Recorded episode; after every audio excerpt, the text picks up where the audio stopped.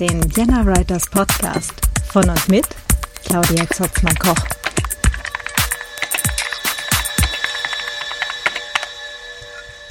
Hallo und herzlich willkommen zum Vienna Writers Podcast und zur Miniserie Self-Publishing. Ja, heute geht es um Printbücher. Ähm, E-Books hatten wir ja in der letzten Folge schon etwas ausführlicher besprochen. Ähm, noch sind keine Fragen eingelangt. ähm, aber wenn noch irgendetwas unklar ist, bitte einfach wirklich äh, eine Frage schicken. Wenn ich es nicht beantworten kann, werde ich mich erkundigen und das äh, dann hier trotzdem gerne beantworten. Ähm, an der Stelle der Hinweis, äh, es gibt den Self-Publisher-Verband in Deutschland, äh, der deckt so den ganzen deutschsprachigen Raum ab.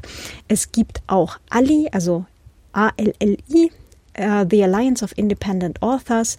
Uh, dort kann man auch überall hervorragend nachfragen. Und es gibt natürlich auch noch äh, so praktische Informationsquellen wie beispielsweise die selfpublisherbibel.de. Ähm, dort kann man auch ja, äh, so ziemlich eine, eine ganze Fülle an Informationen finden und äh, es kommen eigentlich auch täglich immer neue dazu, weil einfach so unglaublich viel gerade passiert in dem Bereich. Ja, ähm, kommen wir mal zu Printbüchern überhaupt. Äh, Printbücher sind so die ja, der, der klassische Weg, wie Bücher so über die letzten 100 Jahre oder so äh, konsumiert wurden oder eigentlich äh, noch, noch ein ganzes Teil länger, ne, so seit Buchdruck.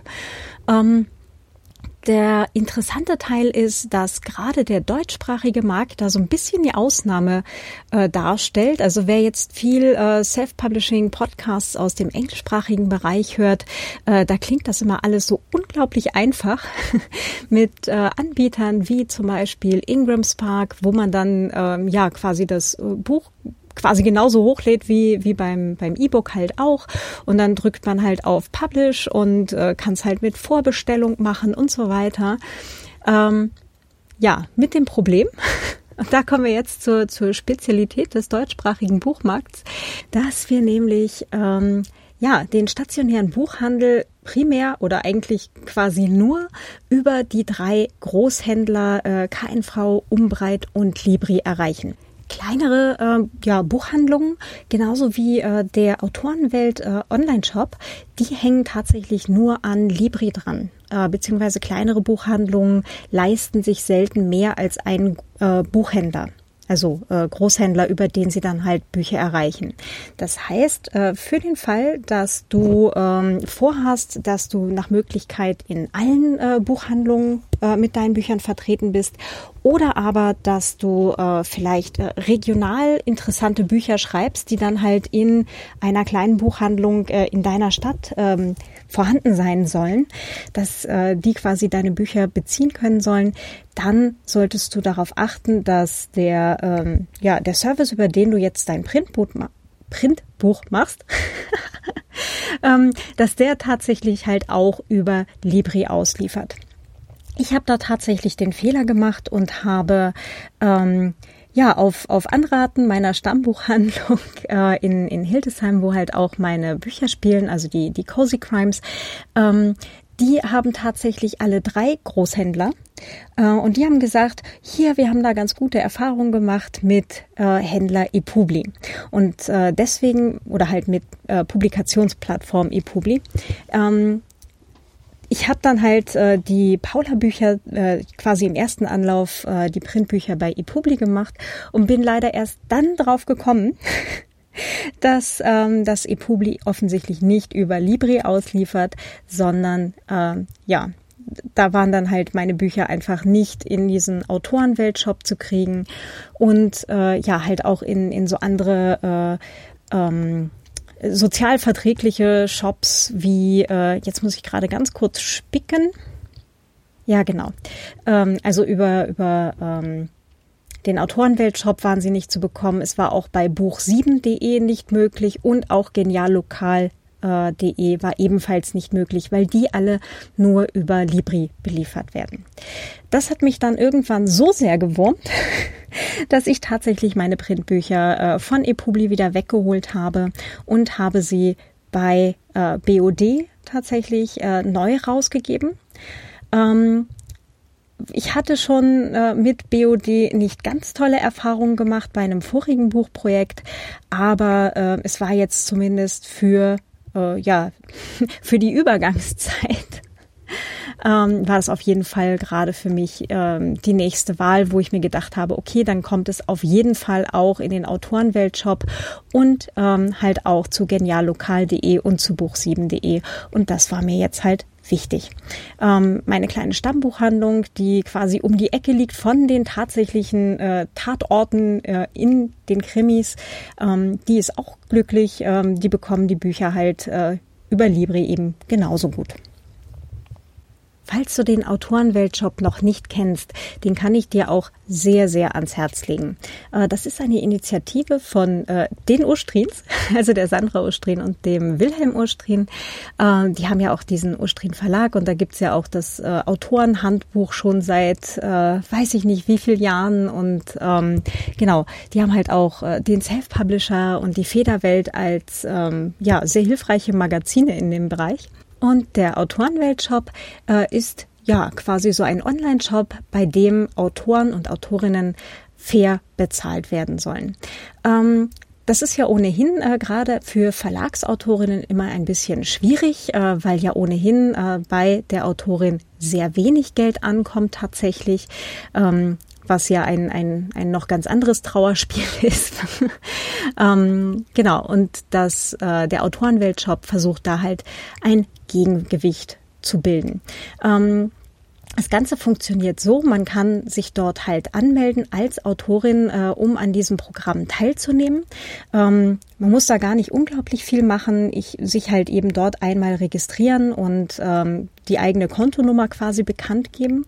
Und ähm, ja, dann kann man halt auch schon zusehen, dass die eigenen Bücher dort gefunden werden. Ähm, wie gesagt, sie werden halt über Libri beliefert. Das heißt, äh, wenn deine Bücher über Libri ausgeliefert werden, dann werden sie auch im Autorenweltshop zu finden sein. Ähm, genau. Du claimst in Anführungsstrichen dann deine Bücher. Also äh, klickst halt einmal an, dass sie wirklich zu dir gehören. Das wird dann noch einmal freigegeben. Und äh, ja, ab dem Moment sind die Bücher im Autorenwelt-Shop quasi mit dir und, und äh, deiner Person verknüpft.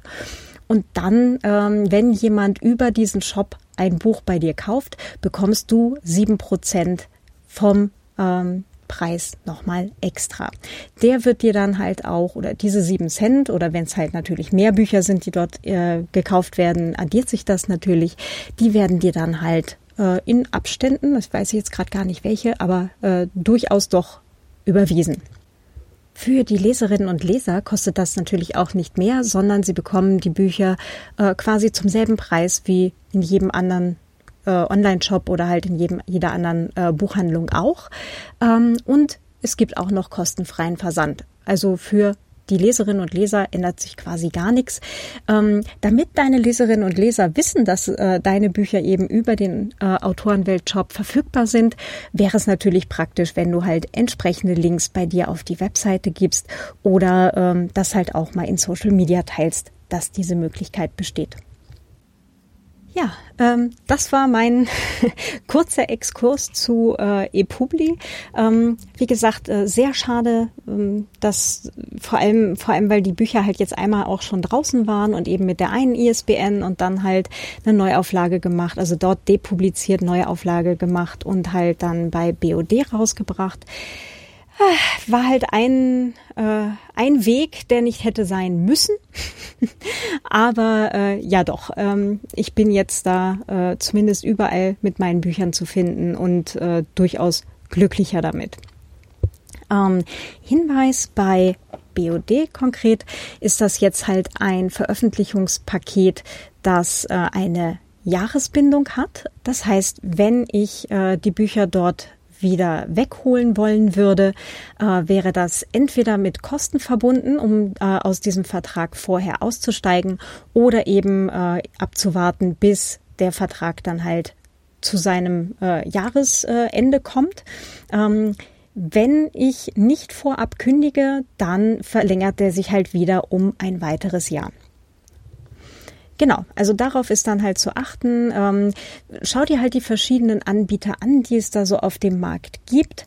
Ähm, und dann entscheide dich halt für den, der für dich am besten passt. Die Links zu äh, einem Teil davon gebe ich in die Show Notes. Das heißt aber nicht, dass nicht zum äh, Zeitpunkt der Veröffentlichung nicht vielleicht schon wieder ein, zwei neue am Markt sind, denn auch in dem Bereich tut sich mittlerweile sehr viel. Ähm, ich finde das auch total super, denn äh, gerade im Bereich Print haben wir nach wie vor das äh, Problem, dass wir als Self-Publisherinnen und Self-Publisher sehr schwer ähm, quasi an unsere Kundinnen und Kunden drankommen. Ähm, also da sind halt die Verlage durch diese, äh, die drei großen ähm, Auslieferer doch noch äh, viel, viel stärker als wir in die Autorinnen. Ja, aber es, äh, es gibt sich auch in dem Bereich langsam. Und es gibt äh, immer mehr Buchhandlungen äh, und äh, nicht nur kleine Buchhandlungen, sondern auch ein bisschen größere, die mittlerweile Indie-Autorinnen unterstützen. Und das finde ich total super. Eine Sache, über die du nachdenken könntest, wenn du Printbücher machen möchtest grundsätzlich, ähm, ist dir zu überlegen, ob du vielleicht Large Print anbieten möchtest, also Großdruck. Wenn deine Zielgruppe beispielsweise ähm, vielleicht im etwas fortgeschrittenen Alter ist oder ähm, keine Ahnung, du hast äh, ein, ein Buch zum Thema Barrierefreiheit, äh, wie auch immer, da kann es sich durchaus lohnen, äh, auch einen Großdruck anzubieten.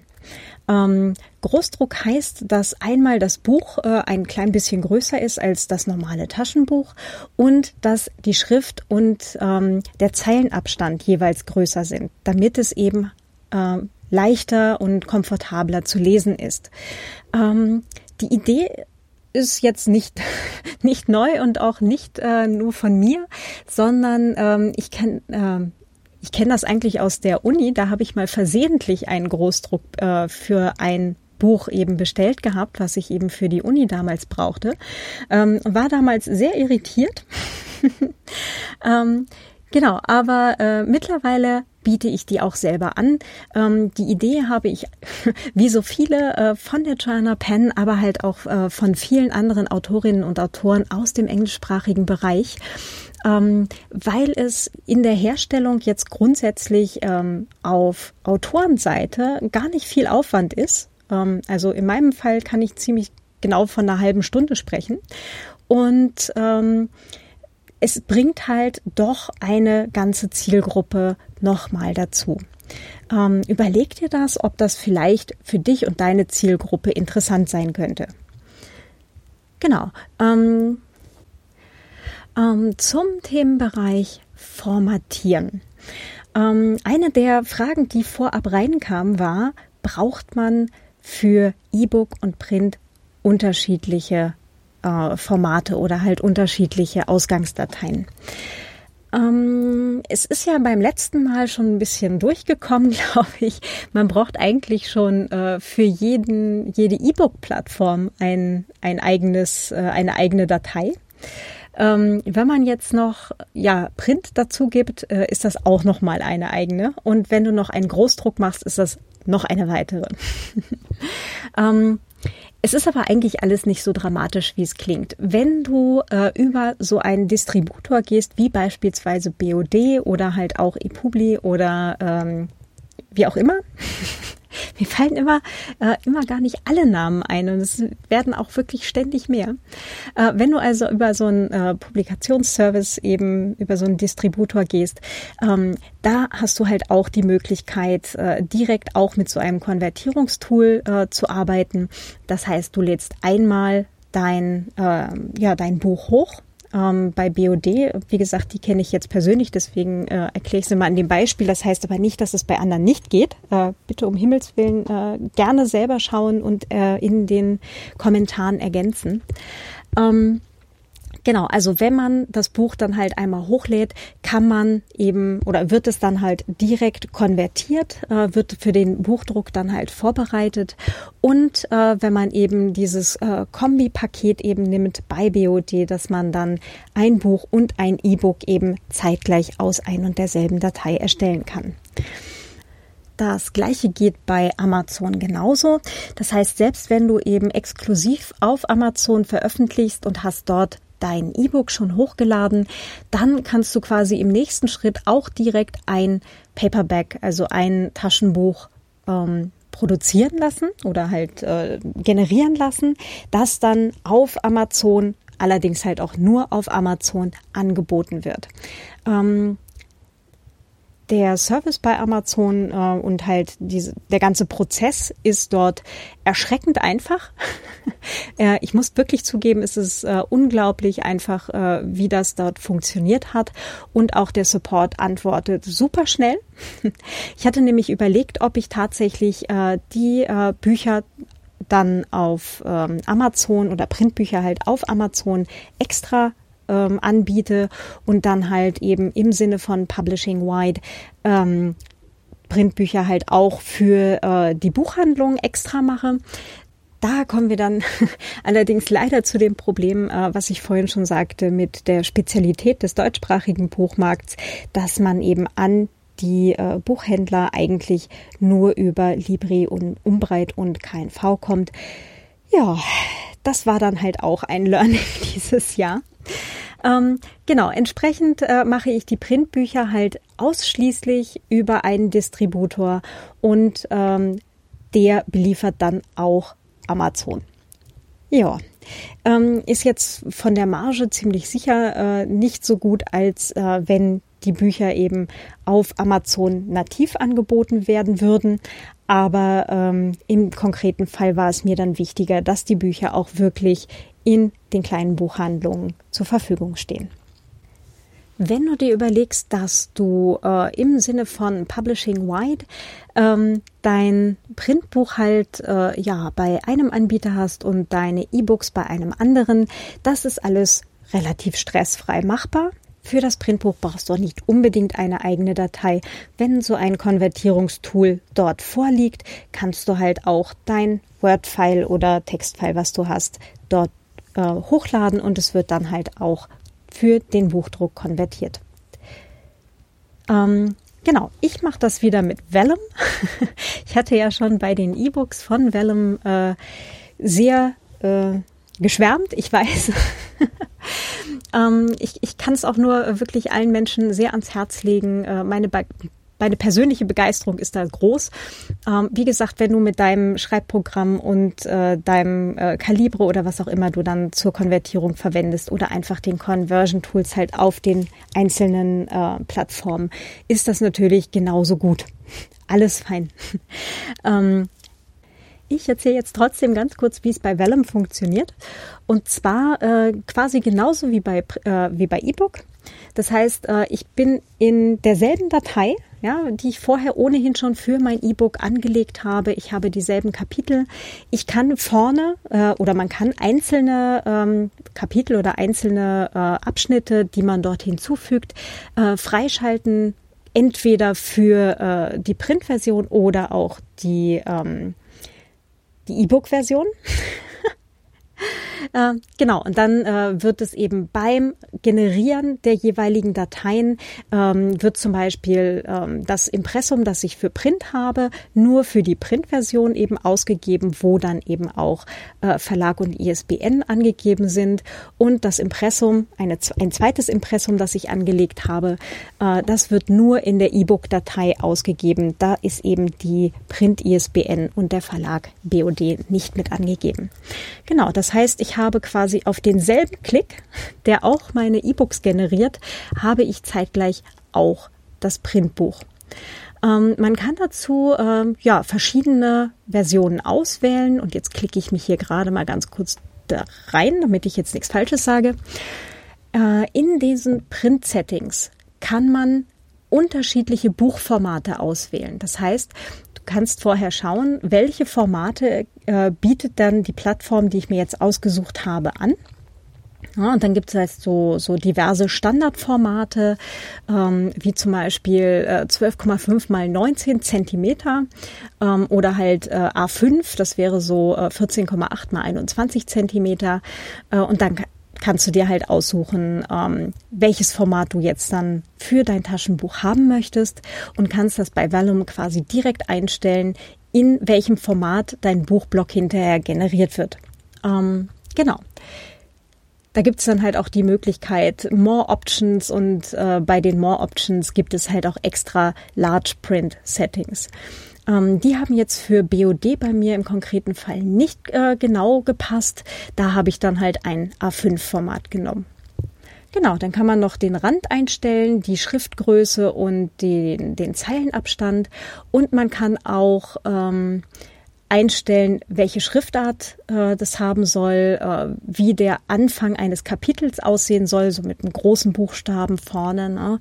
Ähm, man kann halt auch die Seitenzahlen noch einstellen, ähm, ja, ab, ab wo es genau zählen soll und äh, auch wie Bilder dargestellt werden sollen. Genau. Und dann zeigt es einem halt auch schon in der, äh, ja, quasi unten in der Zeile an, wie viele Seiten das Buch hinterher haben wird. Genau. Und dann äh, kann man, wenn man das einmal eingestellt hat, mit dem Klick, der halt auch die E-Books erstellt, zeitgleich auch die Printversion erstellen. Ja. Wenn du jetzt die, äh, meine Begeisterung für Vellum verstehst, verstehe ich das.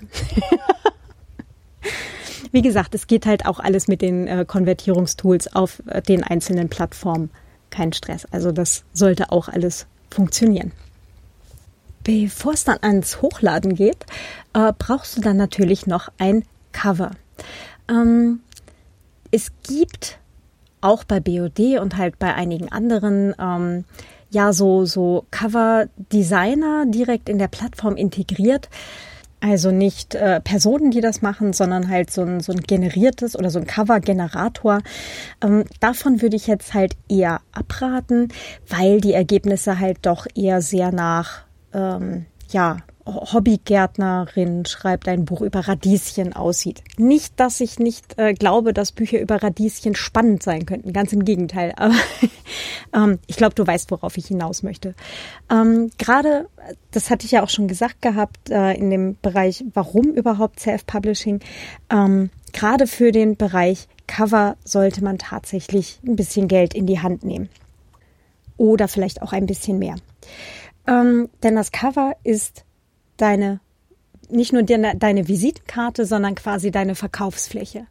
Und ähm, ja, also es heißt zwar immer, man kauft das Buch nicht nach dem Cover. Ganz ehrlich, tun wir alle. Von daher lohnt es sich auf jeden Fall in das Cover auch wirklich äh, zu investieren. Ähm, es gibt mittlerweile ein ganzes Teil äh, sogenannte, in Anführungsstrichen, Ready-Made Cover, also schon äh, quasi Cover von der Stange in Anführungsstrichen, ähm, die allerdings wirklich von Cover-Designerinnen und Designern ähm, zur Verfügung gestellt werden. Da gibt es auch durchaus sehr gute. Ähm, könnt ihr euch auch auf jeden Fall mal äh, ein bisschen umschauen. Ähm, es gibt äh, so etwas über Fiverr, es gibt sowas über den Self-Publisher-Marktplatz. Ähm, die dritte habe hab ich gerade schon wieder vergessen. Verdammt. Äh, ich gebe die Links, äh, die ich jetzt kenne, äh, in die Show Notes. Wenn du noch mehr davon kennst, bitte gerne ähm, anmerken in den Kommentaren, dann ergänze ich die dann noch. Genau. Ähm, also Cover auf jeden Fall ein bisschen oder auch ein bisschen mehr Geld für ausgeben, denn das Cover ist deine Verkaufsfläche. Ähm, an der Stelle auch nochmal den Hinweis, wenn du auch ein E-Book hast, kann es durchaus sein, dass Menschen dein Buch auf dem E-Reader lesen und es in Schwarz-Weiß nur sehen.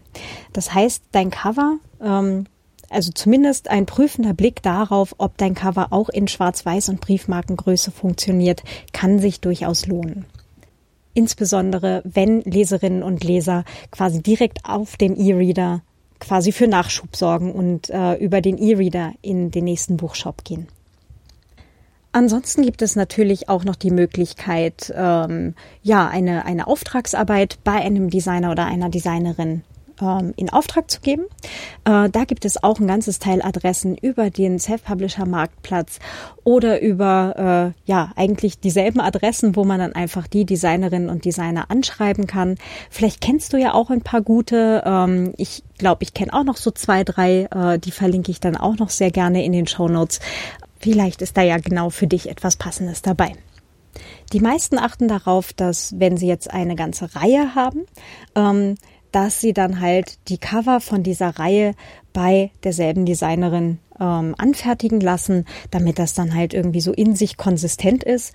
Ähm, wenn du halt jetzt deine ganze Reihe quasi komplett neu rausbringst, kannst du ja auch überlegen, ähm, quasi das gleich so als, als ganze Gruppe äh, bei jemandem in Auftrag zu geben. Ähm, oder schau mal, ob du halt bei den Ready-Made-Covers halt schon irgendwas für dich passendes darunter findest. Ähm, ich mache meine Cover tatsächlich bisher selber. Ähm, das liegt aber auch daran, dass ich halt relativ viel mit Bildbearbeitung schon ähm, in verschiedenen Jobs äh, gearbeitet habe und ähm, ja, mich da halt auch dran getraut habe. Ähm, und ich habe die Rechte an den Fotos, die äh, auf den Büchern vorher schon mal äh, in der Verlagsausgabe drauf waren, die liegen bei mir, weil ich die Fotos vorher schon selbst gemacht hatte. Ähm, und deswegen, die wollte ich gerne auf jeden Fall weiterverwenden und ich habe es dann einfach mal ausprobiert, ob ich das dann äh, halbwegs hinkriege und war mit dem Ergebnis eigentlich so zufrieden, habe es dann halt auch einer befreundeten Designerin gezeigt, die meinte, ja, nee, passt eh. ähm, und sie hatte da dann halt äh, noch ein paar Kleinigkeiten, äh, wo sie dann halt Verbesserungsvorschläge gemacht hat. Und ich bin eigentlich mit den Covern der Paula-Serie auch total happy. Äh, für äh, weitere Bücher überlege ich mir natürlich, äh, ob ich nicht einen Designer oder eine Designerin ähm, beauftragen werde, weil äh, ich da halt dann irgendwann auf jeden Fall auch an meine Grenzen kommen werde. Genau. Also zeichnen kann ich zum Beispiel gar nicht und ich bin auch nicht gut mit Vektoren. Ich weiß einfach, wo meine Grenzen sind. Ähm, und ja, da finde ich es jetzt dann nicht schlimm oder um genau zu sein, finde ich das eigentlich eine viel bessere Idee, das in dem Fall dann halt eher den Profis zu überlassen. Ähm, bisher mache ich die Cover ähm, mit Canva.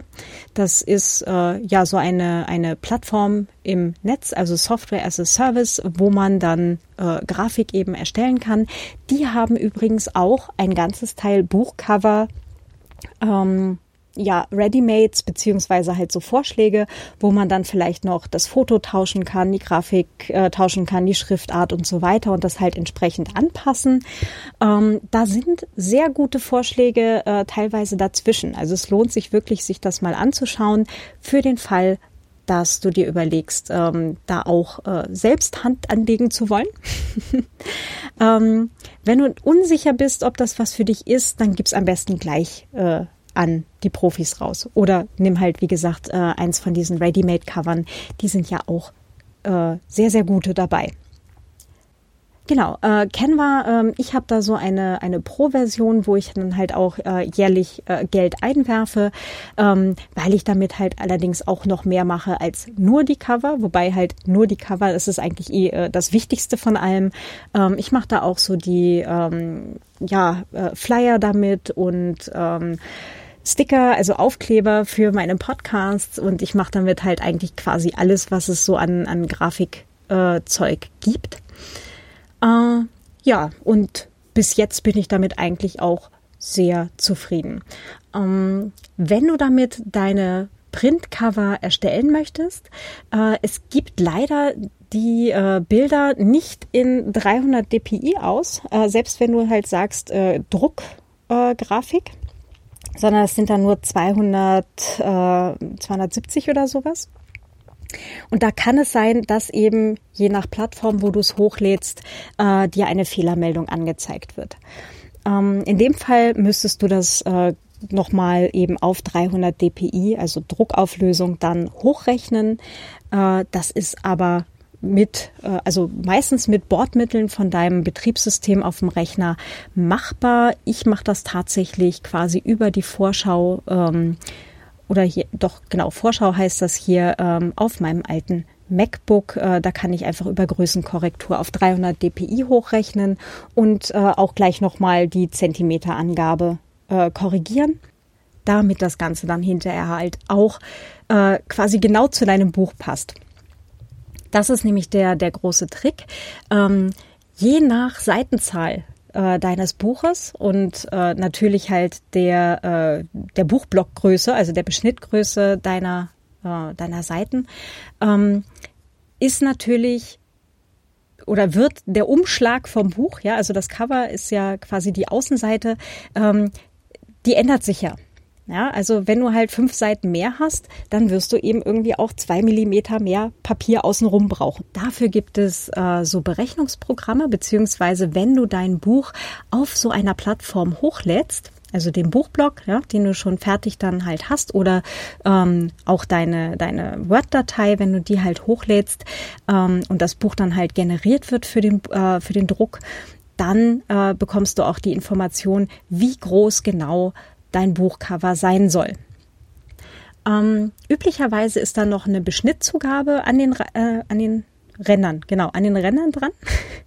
ähm, meistens so zwei Millimeter pro Rand und ähm, dein, genau, und, und je nachdem, wie viele Seiten dein äh, Buch hat, äh, desto äh, ja, dicker oder, oder schmäler wird der Buchrücken.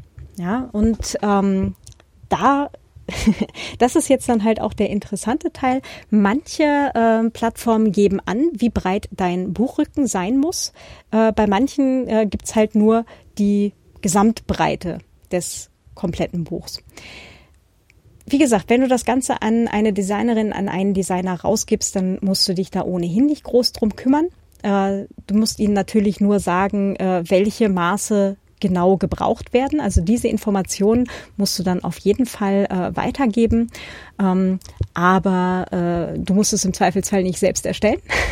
Wenn du das gerne machen möchtest, äh, pass halt selbst genau darauf auf, dass du genau diese Maße eben auch erwischt wenn du dein Cover dann soweit hast, ähm, wenn du es über äh, Amazon KDP halt äh, veröffentlichst, die machen von sich aus äh, automatisch quasi ein, äh, eine ISBN und den und diesen Strichcode, diesen Barcode auf die Rückseite vom Cover drauf äh, bei Print. Wenn du zum Beispiel über BOD gehst, dort bekommst du halt die äh, ISBN und auch diesen Strichcode äh, quasi direkt von der Plattform, ähm, quasi beim Erstellen des Buchprojekts. Da äh, oder diese kleine Grafik, die müsstest du entweder deiner Grafikerin weitergeben, dass die das dann halt quasi auf die Rückseite einbaut oder du machst es halt selber. Ähm, ich habe das bei mir eben, wie gesagt, selber gemacht. Das war dann auch ziemlich einfach. Man muss eben nur dran denken, dass eben grundsätzlich bei gedruckten Büchern eben dieser die ISBN und der Barcode äh, auf der Rückseite von außen gut sichtbar eben drauf sein muss. Ja, und dann geht's eigentlich auch schon ans fertige hochladen. Also der Buchblock sollte ja schon da sein. Äh, dann verrät dir die Plattform, wie breit das Cover sein muss. Wenn das Cover dann auch dort ist, äh, gibst du alles davon noch einmal frei. Da gibt's halt auch eine Vorschau. Und äh, wenn in der Vorschau das alles so aussieht, wie du das gerne hättest, dann ähm, kannst du ja eigentlich schon quasi äh, Richtung Veröffentlichen gehen. ähm, genau. Wenn du äh, über Amazon gehst, äh, hat die Plattform ohnehin schon die gesamten Metadaten eben von deinem E-Book, mit dem du angefangen hast. Ansonsten ist das eigentlich genau dieselbe Prozedur wie beim E-Book eben auch schon. Das heißt, ähm, Vita, Klappentext, äh, die, die Genre-Einteilung und äh, die Schlagwörter. Genau. Und was war noch? Genau, Autorenname und letztendlich auch der Preis. Ähm, Genau, beim Preis ähm, quasi die, die, dasselbe Vorgehen eben wie bei E-Book. Da schadet gegebenenfalls eine äh, Marktanalyse nicht. Schau einfach mal, wo denn ähm, genau die, die Konkurrenz so ist, also was halt äh, andere Autorinnen und Autoren in dem Bereich äh, so an, ähm, an Preisen nehmen. Und äh, ja, wie gesagt, die, die äh, Self-Publisher-Titel sind grundsätzlich äh, etwas niedriger im Preis als äh, Verlagstitel und ähm, ja, die äh, psychologische Grenze von 10 Euro, ähm, ja, da kann man dann halt gucken, will man da drunter sein oder eher drüber. Bei Sachbüchern ist äh, ein bisschen drüber ähm, wahrscheinlich okay. Äh, bei Romance-Titeln ist tendenziell eher drunter. Krimi würde ich auch eher drunter sehen. Ähm, ja, also guck, guck dich einfach mal um, äh, schau mal auf äh, Thalia, auf Amazon oder äh, welchem äh, Online-Shop auch immer du gerne magst. Schau da mal, was äh, ja, Titel in dem Bereich, in dem du schreibst, da so kosten in Print und äh, halte dich da grob dran. Ansonsten gibt es äh, ja immer die Möglichkeit, äh, Preise gegebenenfalls später auch nochmal zu ändern. Ein Hinweis noch, der Inhalt vom Buch ist bei mir tatsächlich fast komplett derselbe. Das heißt, ähm, das ähm, Inhaltsverzeichnis und das Impressum, die unterscheiden sich und der Rest ist tatsächlich gleich. Das heißt, ich habe auch im Printbuch ähm, vorne das Danke an die Leserinnen und Leser drin, äh, hinten auch nochmal den Aufruf, ja, äh, Rezensionen äh, zu hinterlassen und auch ähm, die ähm, ja, genau, die, die Links beziehungsweise die Hinweise, wo Menschen mich im Internet finden, beziehungsweise ähm, ja, wie sie mich kontaktieren können und so weiter. Das steht alles hinten im Printbuch ganz genauso drin. Äh, natürlich sind da die Links nicht verlinkt. Klar, das ist der Vorteil beim, beim E-Book, dass man dort halt quasi direkt mit dem Finger tippen, ähm, dann halt auch auf die Website und die weiteren äh, Bücher und so weiter kommt. Im äh, Printbuch sind aber dieselben Informationen hinterlegt, eben dann mit einer ausgeschriebenen URL. Ähm, genau, ich habe dort ebenso in den Printbüchern ähm, die Werbung für die befreundete Autorin drin, für ihre zwei Bücher.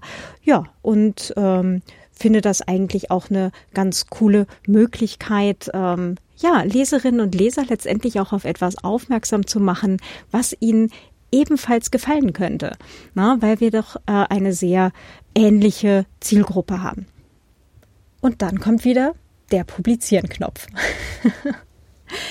ähm, genau, bei Print ähm, ist es halt äh, nicht ganz so flexibel, also je nach Anbieter natürlich. Äh, bei ePubli war das zum Beispiel sehr einfach möglich, auch den Buchblock von dem äh, gedruckten Buch nochmal auszutauschen. Das heißt, äh, wenn du da irgendwo einen Tippfehler gefunden hast, das falsche Komma oder ähm, ne, was auch immer, ähm, dann kannst du halt äh, da den Buchblock auch nochmal sehr einfach ändern. Bei BOD geht das zum Beispiel nicht. Da ist es nicht geplant, dass man halt ähm, ja in der Laufzeit eines Buches diesen Buchblock nochmal austauscht.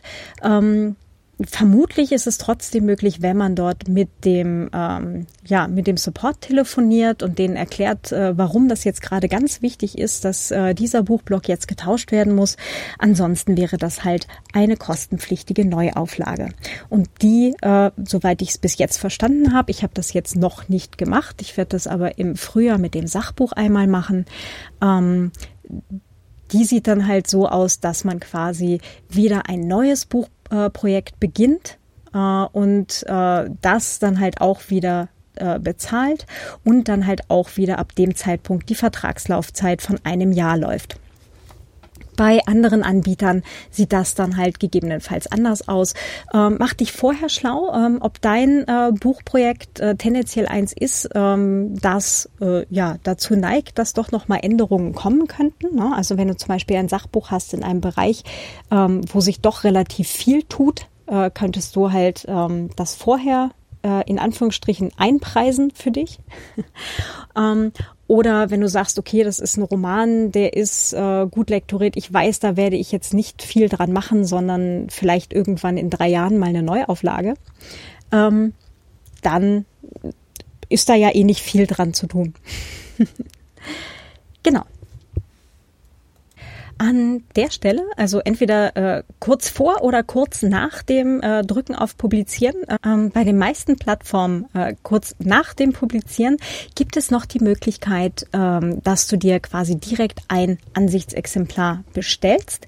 Bei manchen gibt es auch die Möglichkeit, dass du dir vorab ähm, ein Ansichtsexemplar bestellen kannst.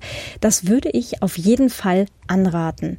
Ähm, und zwar ähm, habe ich auch bei meinem ersten äh, Versuch eben die, äh, die Paula-Bücher halt als Print rauszugeben, habe ich dann tatsächlich im gedruckten Buch hinterher noch Sachen gefunden, wo ich mir dachte so, na, das ändern wir besser noch. Also da hatte ich dann halt auch experimentiert mit, äh, wo sollten die Seitenzahlen sein, oben oder unten. Ich habe mich dann doch für unten entschieden.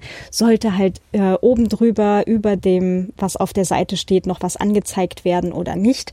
Äh, da habe ich mich letztendlich dann auch dagegen entschieden. Also da kann man zum Beispiel den Buchtitel und den Namen der Autorin anzeigen lassen. Ähm, fand ich dann doch ein bisschen überfüllt. Ähm, aber man sieht's auf dem Papier doch nochmal ganz anders als eben nur am Bildschirm. Wie gesagt, so ein, so ein äh, Probeexemplar oder Ansichtsexemplar ist eine sehr, sehr gute Idee und würde ich auch in jedem Fall empfehlen. Vor allem siehst du dann halt auch, wie das Cover rauskommt, ähm, ob da vielleicht noch nachgearbeitet werden muss, ob die Farben äh, so rauskommen, wie du das gerne hättest. Ähm, also da kann man noch ganz viel ähm, ja letztendlich äh, schon vorab nochmal sehen, bevor es dann tatsächlich Leserinnen und Leser am Ende in der Hand haben. Ja, wenn du dann das Buch äh, publiziert hast, erstens feiern. der Happy Dance durch die Wohnung ist total berechtigt. Ähm, und dann kommt auch äh, bei einem Printbuch äh, die ja, die, die Quality Assurance, also die, die Qualitätssicherung seitens der Plattform. Ähm, das können halt auch drei, drei Tage sein, vielleicht auch eine Woche, je nachdem. Ähm, also auch ein ähm, gedrucktes Buch ist nicht zwingend äh, sofort verfügbar, sondern halt äh, irgendwo so innerhalb der nächsten paar Tage. Ja, das dauert dann vielleicht einen Moment, aber auch in dem Fall gilt, äh, da kannst du dich dann halt auch schon mal äh, dran machen. Ähm, auf Twitter, auf äh, wo auch immer du halt unterwegs bist, Mastodon, äh, schon mal verkünden, dass demnächst dieses Buch jetzt dann verfügbar sein wird und äh, ja, vielleicht dein Twitter-Header anpassen, entsprechende äh, Marketingmaßnahmen einleiten. Ähm, genau, apropos Marketingmaßnahme das war gerade eigentlich falsch gesagt, weil einleiten solltest du sie so früh wie möglich. Das heißt, schon während du schreibst, solltest du eigentlich ähm, ja zumindest grob wissen, wann das Buch rauskommen soll und dann kannst du dich schon mal äh, darauf vorbereiten, dass dann halt auch entsprechendes Marketing losgeht. Ähm, weil wenn du das Buch einfach nur veröffentlichst, dann wird wahrscheinlich am Launchtag nicht viel passieren, außer du hast halt eine sehr große Stammleserschaft schon, die alle wie wild auf dieses Buch warten. Das ist leider so. Aber ähm, es gibt ja halt, wie gesagt, auch die Möglichkeiten, äh, Werbung zu machen, Werbung zu buchen, äh, Plätze in Newslettern zu buchen. Es gibt da ganz verschiedene Möglichkeiten. Wie gesagt, da gibt es demnächst auch nochmal eine eigene Folge zu.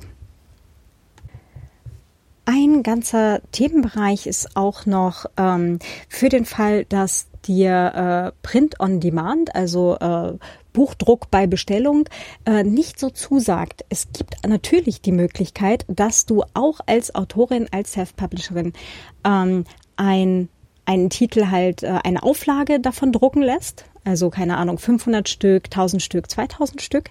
Ähm, da gibt es halt auch äh, diverse Druckereien, die so etwas anbieten. Oder halt auch äh, Anbieter wie Nova MD, ist es glaube ich. Nova, jetzt muss ich kurz spicken. Nova. Nee, nicht Deutschlandfunk Nova, das andere. Genau. Ähm, also novamd.de. Äh, das ist zum Beispiel ein Anbieter, ähm, da gibt es ziemlich sicher auch noch weitere. Ähm, Die machen allerdings nur den Vertrieb. Das heißt, ähm, die haben zwar irgendwie auch eine Druckerei, die man in Anspruch nehmen kann. Das kostet dann halt Geld. Äh, das heißt, du gehst in Vorleistung und lässt eben eine bestimmte Anzahl Bücher drucken. Ähm, wie gesagt, sowas wie 150, 200, 500, 1000, 2000 Stück. Äh, und die äh, machen dann nur den Vertrieb. Das heißt, äh, gegebenenfalls äh, musst du dann halt die Bücher selber einlagern, ähm, weil die, glaube ich, gar nicht so viele ähm, quasi vor Ort bei sich halt irgendwie auf Lager nehmen können. Genau, und dann ähm, gehen oder bei denen halt ist im Service dann halt auch mit drin, dass die eben zusehen, dass dein Buch eben ja über die Vertrie Vertriebswege, über die verschiedenen ähm, Vertriebswege auch an die Leserinnen und Leser kommt.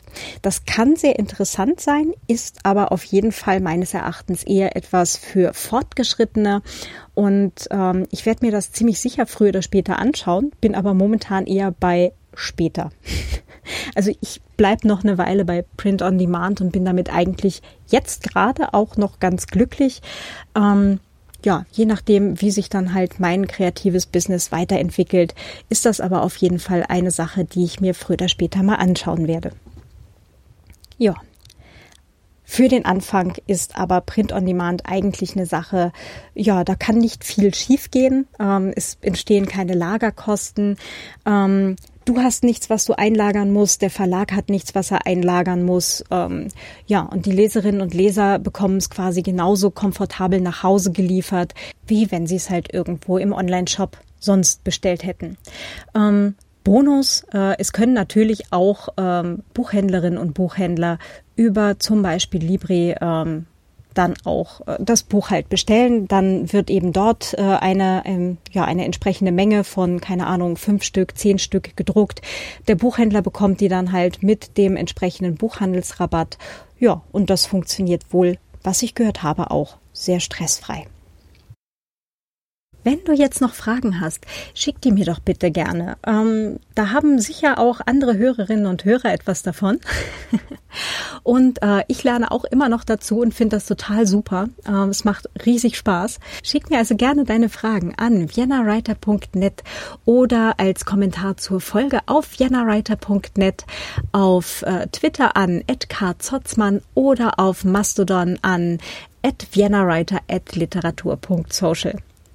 Genau. Äh, falls du möchtest, kannst du auch äh, diesen Podcast und mich gerne unterstützen. Alle Möglichkeiten dazu findest du auf jennawriter.net slash spenden. Ja, äh, ganz viel Spaß beim selber ausprobieren. Ich bin schon total gespannt. Äh, ich nehme auch total gerne Erfahrungsberichte oder ähm, wenn wir uns mal irgendwo sehen, quatsch mich total gerne an und erzähl mir, wie du es gemacht hast, ja? Wie bist du zu deinem Printbuch gekommen? Wie hast du deine Self-Publishing-Karriere begonnen? Oder ähm, wie viel weiter als ich bist du denn schon? ähm, ich finde das auch immer wieder spannend, äh, wie viele unterschiedliche Möglichkeiten und Wege wir mittlerweile haben. Ähm, das ist ja eigentlich ein, ein äh, Zustand, der vor zehn Jahren, 15 Jahren noch vollkommen unmöglich war. Ja, also äh, wenn ich ja jetzt zurückdenke, ich habe, ich glaube 2008 habe ich mal einen Gutschein für BOD bekommen äh, von meinen Eltern, äh, die damals gesagt haben, hier, schau, da kannst du doch halt auch einfach selbst dein Buch veröffentlichen. Und damals habe ich mich tatsächlich nicht getraut, weil es damals noch immer hieß, wenn man einmal ein Buch ähm, bei Book on Demand oder halt einem anderen Print-on-Demand-Anbieter halt hatte. Damals war es primär BOD. Wenn man einmal ein Buch bei BOD gemacht hat, dann nimmt dich kein Verlag mehr. Und das hat mich damals so abgeschreckt, wirklich, dass ich diesen Gutschein habe verfallen lassen, was mich heute sehr ärgert.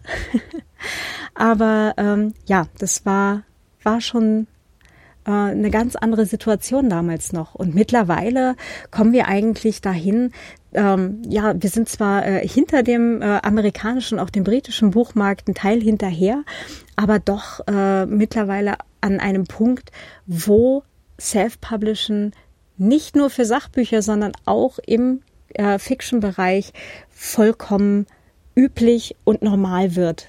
Und das finde ich eigentlich auch total gut so, ähm, weil wir so die Möglichkeit haben, auch ähm, ja die, die etwas anderen Bücher zu veröffentlichen, die eben nicht genau in irgendein Regal passen, die irgendein Verlag vielleicht, äh, wo er sich nicht trauen würde, das zu veröffentlichen. Und wir haben jetzt die Möglichkeit, das einfach selber zu tun und äh, damit natürlich halt auch Leserinnen und Leser zu erreichen.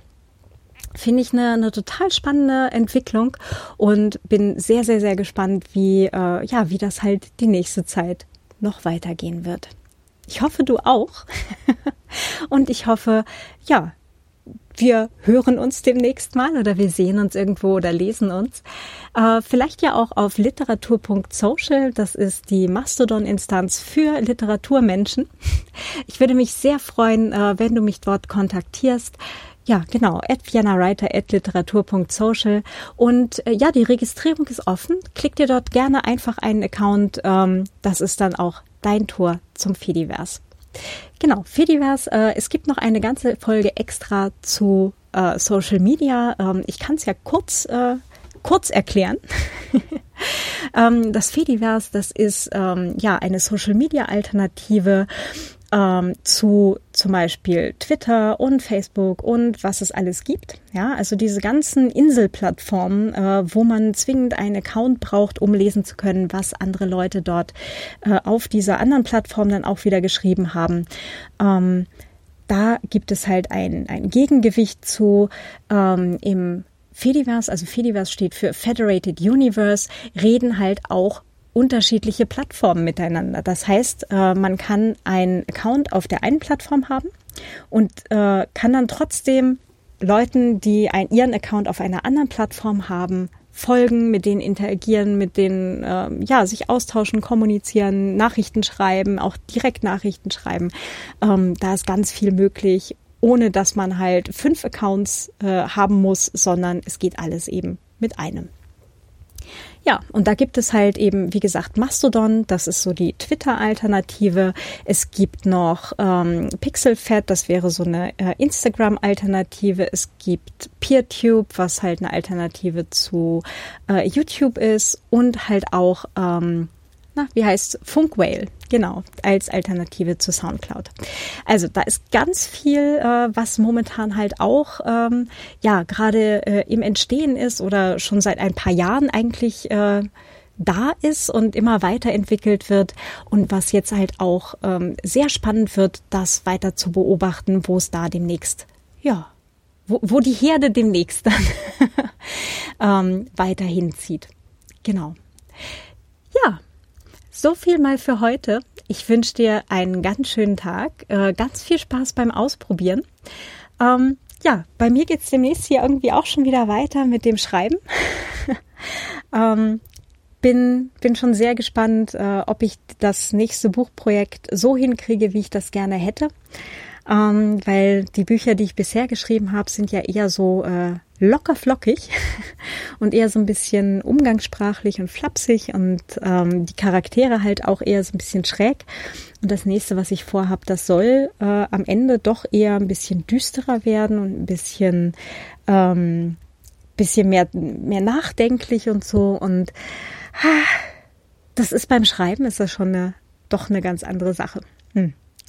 Ja, aber nichts, äh, was wäre das Leben ohne Herausforderung? Nichts nämlich. Von daher ähm, ist das durchaus auch eine, eine Herausforderung, der ich mich gerne stelle. ich hoffe, du hast auch Spaß an deinen Herausforderungen. Wie gesagt, lass äh, mich und die anderen äh, Zuhörerinnen und Zuhörer hier sehr gerne teilhaben. Ähm, ich freue mich da sehr auf einen regen Austausch. Alles klar. Bis dann. Deine Claudia. Ciao.